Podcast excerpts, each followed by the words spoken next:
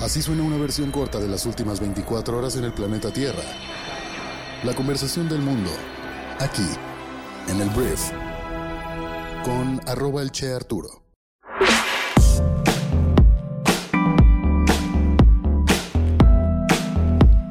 Muy buenos días, bienvenidas, bienvenidos a esto que es el brief para este miércoles 22 de marzo. Yo soy Arturo Salazar, soy tu anfitrión y uno de los fundadores de Briefy y en este podcast vas a informarte con las noticias que debes conocer el día de hoy para ser una persona bien informada, tener temas de conversación y pues ser más funcional en la vida porque qué bonito es estar bien informado.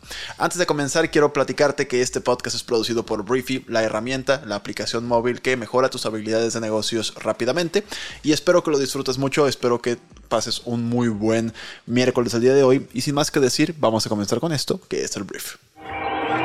Arranquemos hablando de México y un tema que está calientito, calientito y te lo voy a platicar de la forma más amena posible. Mira, fíjate que el día de ayer, eh, en estos momentos que, estoy, que estoy grabando este podcast, todavía no arrestan a Donaldo, el expresidente más naranja del mundo, el señor Donald Trump. La sospecha es que Donaldo podría ser arrestado debido a un pago secreto que le entregó a una actriz porno previo a la campaña o más bien a las elecciones del año 2016 y que con esto podría ser arrestado. Si viste fotografías de Donaldo arrestado en redes sociales, fueron la inteligencia artificial. Está muy cañón lo que está haciendo la inteligencia artificial con todo esto. Tal cual eran fotos de Donaldo amordazado por policías. Y es algo espectacular que obviamente metió muchísimo caos y había gente que estaba diciendo, o sea, yo cuando las vi dije, wow, agarraron a este señor y lo agarraron como puerco, ahora sí, ¿no? Con muchísima fuerza. El punto más allá de toda esa situación que te digo hasta ahora no ha tronado, y ya te expliqué un poquito la razón, es lo que dijo el presidente Andrés Manuel López Obrador al respecto el día de ayer en su conferencia mañanera. Básicamente AMLO le dio pues un espaldarazo a Donaldo ante estas especulaciones diciendo que pues todo esto solamente es para que Donaldo no aparezca en la boleta electoral. No nos estamos chupando el dedo, dijo Andrés Manuel textualmente. Todo esto es para que no aparezca en la boleta, es la fabricación de un delito y es completamente antidemocrático. Entonces, pues mira, Andrés Manuel es un presidente que se queja mucho de la intervención o de la... que de hecho la siguiente noticia tiene que ver con eso. Eh, se queja mucho de cuando otro país viene a decirnos o a proponernos qué hacer y no le gusta que se hable de México, ni de nuestras leyes, ni del plan B de la reforma electoral, ni del tema energético, ni de muchos temas. Pero esto que hizo acusando a la justicia norteamericana de estar fabricando un delito para que Donaldo no aparezca en la boleta electoral, cuando pues cada quien tiene su caso y AMLO en ningún momento mostró sus evidencias para decir, oye, pues sí, efectivamente, mira, aquí podemos ver en estos documentos y en estas fotografías que sí, efectivamente lo que están haciendo en Estados Unidos es una fabricación de delitos para que Donaldo no llegue a la boleta. Eso no sucedió, lo cual lo convierte pues en un comentario más que cae en el hígado de tu vecino del sur siendo Estados Unidos, que pues me tiene hoy hablando de eso, ¿sabes? No sé si ese sea el chiste, solamente tenernos hablando de cosas que no tienen nada que ver con los resultados de un gobierno y con las exigencias y los retos de un gobierno, entonces tal vez ese es el chiste de todo esto, pero bueno, es lo que dijo el presidente de México y pues me parece que Estados Unidos tendría que tener algún tipo de respuesta, que de hecho lo tuvo, pero ese es el siguiente tema.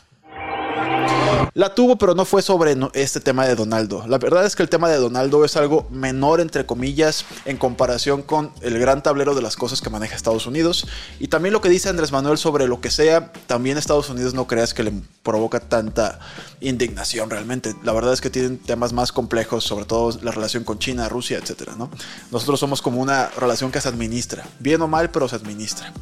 Entonces, bueno, mira, Estados Unidos ayer se metió ya directamente con el gobierno de Andrés Manuel López Obrador por un reporte que generó eh, Estados Unidos con relación a los esfuerzos de nuestro país en temas de control de la violencia, control de las drogas, control del narcotráfico y muchas otras cosas. Es un informe anual de derechos humanos en el mundo y Andrés Manuel cuando lo ve, cuando se lo brifean, porque me imagino que no lo lee completo él, lo que dice, o lo que dijo eh, el presidente de México, es que pues eh, Estados Unidos pues no tiene nada que decir, que no tiene nada que decir sobre México y que tiene que dejar de mentir y de creerse el gobierno del mundo. Lo cual, pues amanecimos bravos, Andrés Manuel.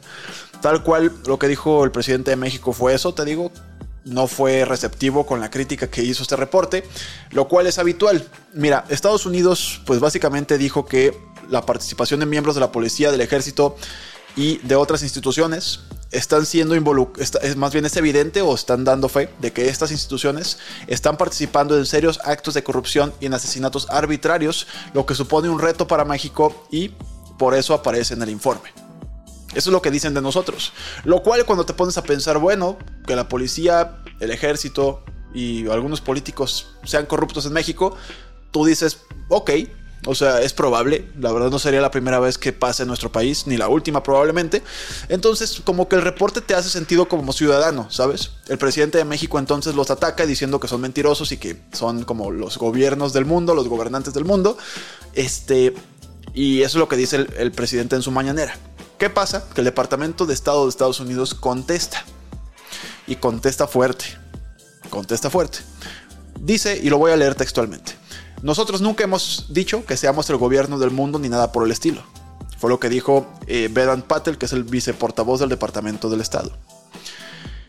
Y también afirmó, la también afirmó, perdón, nosotros nunca hemos sugerido que no tengamos nuestros propios retos internos.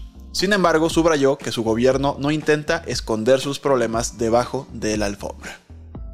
Debajo de la alfombra. Entonces, obviamente dijo más cosas que tiene que ver con el mismo tema como diciendo y reafirmando lo que dice el reporte, de que, oigan, pues efectivamente afirmó que la participación de miembros de la policía, del ejército y de otras instituciones en serios actos de corrupción y en asesinatos arbitrarios suponen un reto para México y por eso aparecen en el informe. Fue la justificación, tal cual. Vino a decir lo mismo Andrés Manuel. Creo que aquí el presidente se equivoca porque lo único que hizo fue amplificarlo. Yo no hubiera leído tal vez este reporte jamás, ¿sabes? O sea, yo nunca hubiera dicho, ah, sí efectivamente leí ese informe y pues creo que el gobierno de México tiene serios retos al respecto. No, probablemente jamás me hubiera enterado, pero como Andrés Manuel dijo que eran unos mentirosos y gobernantes del mundo, pues ahora lo sabemos todos, ¿no? Que el gobierno de Estados Unidos te ataca con todo, diciendo que somos pues de alguna forma cómplices de omisión de que haya instituciones en México corruptas que permiten que todo esto siga pasando. Entonces, bueno, eso te digo fue el pleito. Ayer Andrés Manuel tuvo pues mucho que decir con respecto a Estados Unidos, pero Estados Unidos empieza a contestar, te empieza a presionar, te empieza a manipular los medios, te empieza a agarrar también en temas mediáticos muy fuertes se vuelve electoral, entonces los legisladores también te meten ahí cizaña. Yo creo que es una guerra que mediáticamente hablando, pues tal vez en el largo plazo no convenga mucho, pero vuelvo a lo mismo. Si el chiste es no hablar de México y hablar de pelearnos con otras partes del mundo, pero no hablar de los resultados en México, creo que es un buen negocio para el presidente de México, que tiene serios retos que no ha podido resolver en su administración, como lo de seguridad, salud, medicamentos, este, desarrollo económico. Entonces, te digo, algunas cosas se han hecho muy bien, como el tema de la disciplina fiscal, la disciplina en cuanto a presupuestos. En ese sentido no nos hemos endeudado de más, así como otros exenios, tal vez no muchísimo. No me voy a meter en los detalles, porque tal vez algo de lo que te dije ya encendió una alarma en ti, que tal vez tengas un argumento de que no, sí, no, no. O sea, me estoy haciendo un breve resumen a grandes rasgos. Pero bueno, el punto es ese. Si para Andrés Manuel le es más rentable políticamente hablando eh, decir estas cosas de Estados Unidos y pelearse con Estados Unidos, que hablar de, te digo, resultados concretos o falta de ellos y formas de llegar a un resultado concreto en su administración, lo que queda de ella, creo que políticamente hablando es algo bueno, sobre todo hablando de una sucesión que planean ellos que sea morena en 2024. Eso es un poquito lo que pasó. Ahí está. Ahora, vamos a hablar de la relación entre China y Estados Unidos. China y Estados Unidos, China, Estados Unidos no, China y Rusia, perdón. Aquí me cuatrapió tantito. Mira, Ayer hablábamos de Xi Jinping, llegó a Rusia a platicar con Vladimir Putin, ambos presidentes de sus respectivos países. Y China pues presentó un plan para la paz entre Ucrania y Rusia. Lo cual es llamativo porque en ningún momento este plan para la paz habla de que Rusia tenga que retirarse del territorio ucraniano. En ningún momento. Entonces, pues cuando tienes a un, un país del tamaño de China respaldando un poquito tu estrategia. Básicamente la estrategia es Rusia se queda con lo que ya capturó y toda la vida sigue como si nada. Cuando tienes a ese papá de todos los pollitos, por lo menos en Oriente, respaldando esa decisión o esa estrategia, Rusia y Vladimir Putin salen a decir que pues Occidente no está listo para la paz porque la paz es precisamente con la ocupación que ya tengo yo Rusia del territorio ucraniano. Y pues si ustedes no quieren aceptar eso, entonces no están preparados para la paz. Entonces continuemos con estos combates. Lo cual me parece pues una versión muy cómoda de las cosas. ¿Sabes? Atención, China tampoco dice que debe quedarse Rusia en Ucrania. Pero el hecho de que esté obviamente evidente, obvio y evidentemente eh, fuera del documento que Rusia tenga que dejar los territorios ucranianos, pues es lo que permite que Rusia diga, bueno, pues aquí me quedo, ustedes no están listos para la paz, porque yo ya estoy dispuesto, pero ¿cómo le dices que sí a un gobierno que solamente te pasó por encima? Invadió tus territorios, mató a tus mujeres, mató a tus niños, a tus soldados y ahora simplemente es quédate ahí, no pasa nada, ponte a construir ahora tu siguiente frontera. Entonces, bueno, es lo que está pasando. El plan de China, pues según Rusia, podría poner, podría poner este final a todo lo que está ocurriendo, pero Vladimir Putin dice que no estamos listos para tener esa conversación. Ahora, vamos a hablar de Francia. Porque en Francia las cosas siguen bastante, bastante complicadas por las protestas que continúan por la decisión del presidente Emmanuel Macron de impulsar una controvertida reforma de pensiones sin la aprobación parlamentaria. Lo que pasó fue que se aumentó o se aumentará la edad de jubilación en Francia de los 62 a los 64 años. Los franceses no pueden soportar eso y llevan días y días y ya semanas de protestas, los cuales han repercutido en diferentes lugares de Francia, donde por ejemplo los servicios públicos, ah, los servicios públicos perdón, han escaseado, de repente había muchísima basura acumulada en París porque no había trabajadores que la recogieran porque estaban en huelga, entonces ayer hubo 287 personas detenidas y a pesar de haber sobrevivido por poco a dos votos de censura el lunes, Macron habría dicho a los ministros que no disolverá el Parlamento ni realizará un referéndum sobre la reforma de pensiones. Él dice que va sí o sí. Y esto, te digo, no sé dónde va a terminar. Te digo, Francia es luchón. No sé si esto va a terminar con una revolución fuertísima. Se van a calmar las aguas. Lo ideal es que sí, que se calmen las aguas y que la economía siga. Pero bueno, por lo pronto la ciudadanía muy, muy enojada con Macron, sobre todo por los modos. Que se brincó al Congreso, utilizó la Constitución para de alguna forma decretarlo nada más y eso molestó bastante a la población francesa. Ahora vamos a hablar de un país que sufrió una tempestad brutal de inundaciones el año pasado y siguen con unas necesidades cañonas que es Pakistán. Más de 10 millones de personas en Pakistán carecen de acceso a agua potable segura seis meses después de que las inundaciones devastaron gran parte del país. Las escenas eran de terror. Cuando tú veías los videos de, Pakistán eran verdaderamente terribles. Esto, este número de las 10 millones de personas es un informe de la ONU. Las inundaciones que comenzaron en junio y mataron al menos a 1.740 personas sumergieron a más de un tercio de Pakistán bajo el agua y causaron daños de más de 30 mil millones de dólares. Entonces esto es urgente y obviamente la ONU hace un llamado a la comunidad internacional para poder eh, mejorar todo esto. Hay 2.5 millones de niños que pues dependen únicamente del agua contaminada de estanques y también de pozos. Y es lo que está pasando por Pakistán. Terribles noticias. Me gustaría poderte decir qué hacer. No estoy muy seguro de qué hacer. Me imagino puedes entrar a las páginas de la UNICEF y donar dinero. Pero la verdad es que la situación es crítica. Ahora, vamos a hablar de Google porque este buscador ya se subió ahora sí muy fuertemente al tema de la inteligencia artificial a competir con ChatGPT, que es de OpenAI, que es una empresa que financió fuertemente Microsoft y que hoy en día estamos hablando mucho de ChatGPT y su tecnología insertada en Microsoft Office e insertada en Bing, que es el buscador de, Microsoft que normalmente nadie usaba, pero como ya tiene inteligencia artificial, representa un, un, riesgo real para, para Google, que no tiene todavía o no tenía todavía inteligencia artificial. Y te voy a hablar de BART, que Google lanza esta, esta plataforma que se escribe B-A-R-D, que es su propio chatbot, modelo de aprendizaje de idiomas, y lo lanzó el día de ayer. Este competidor estará disponible para un número limitado de usuarios en Estados Unidos y el Reino Unido antes de un lanzamiento más amplio, y se produce después de que Google declarara un código rojo en diciembre en respuesta al lanzamiento de ChatGPT 3 un mes antes. Algunos expertos pues creen que los chatbots de inteligencia artificial podrían reemplazar los motores de búsqueda tradicionales al proporcionar pues resultados de búsqueda más completos. Sin embargo, BART no forma parte del motor de búsqueda de Google y en cambio tiene su propio sitio web. Google dijo que aún no ha determinado cómo va a monetizar BART, pero planea incorporarlo, tecnología de esta inteligencia artificial en aplicaciones para el lugar de trabajo como en Google Docs y Google Sheets. Yo creo que Google va a hacer exactamente lo mismo que hace Microsoft. Tú puedes usar la, toda la suite de, de productividad de Google y tener todo en línea o usar Microsoft Office y tener Excel y PowerPoint y todo eso. El camino va para allá y la guerra, te digo, cada una de las soluciones van a estar surgiendo poco a poco en diferentes gigantes. Y bueno, Google ahora lanzó BART. Vamos a hablar de un poquito de entretenimiento. Esta es una noticia no tan agradable. Shakira últimamente. Ah, no, voy a hablar de Bad Bunny, una disculpa. Primero voy a hablar del conejito malo. Este, que ya estoy viendo aquí mi guion, soy un tonto. Literalmente no vi que decía Bad Bunny en mi cara. Mira, Bad Bunny tiene un problema y es el nombre de este podcast porque lo están demandando de una forma millonaria por parte de su expareja por derechos de autor.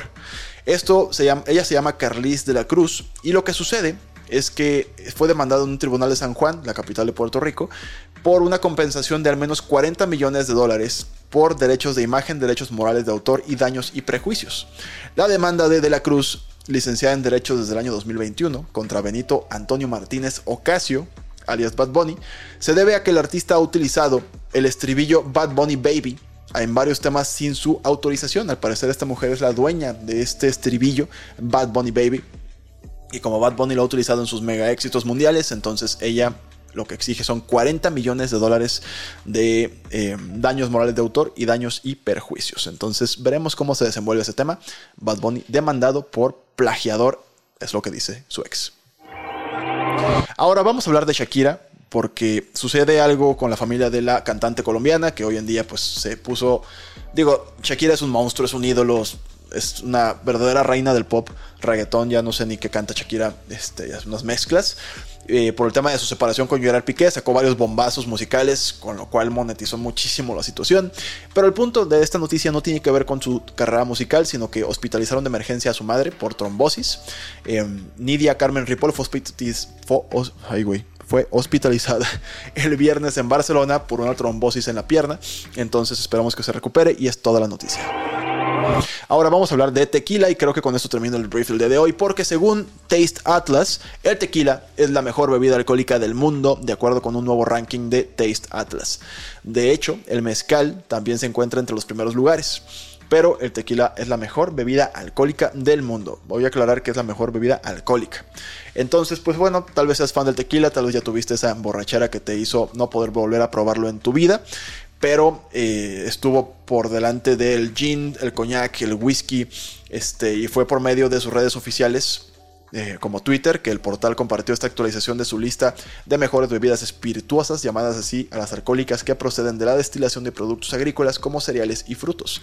Fue justo en este ranking que colocaron al tequila reposado, reposado en el número 1 del año 2023, aunque su página sigue apareciendo en el puesto número 2. Entonces, tequila, pues viene, viva México, Viva Jalisco y pues eso es lo que tenemos para hoy. El tequila es la mejor bebida alcohólica del mundo.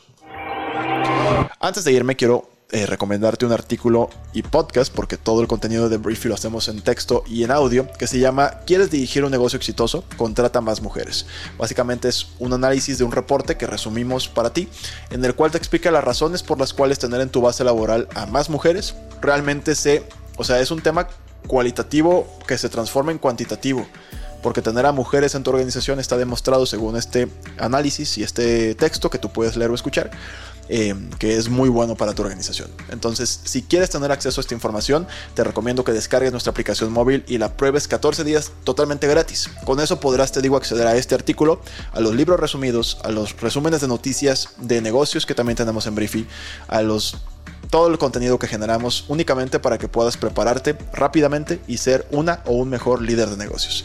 Entonces espero que te genere mucho valor y no me queda más que agradecerte que hayas estado aquí. Por favor recomienda este podcast con tus amigos y familiares. Si estás en YouTube, muchas gracias por estar acá, pasar a suscribirte a YouTube y darle un like y un comentario para que YouTube siga posicionándonos bien y que más gente nos descubra. Entonces gracias una vez más por todo y nos escuchamos el día de mañana jueves en la siguiente edición de esto que es el brief. Yo soy Arturo. Adiós.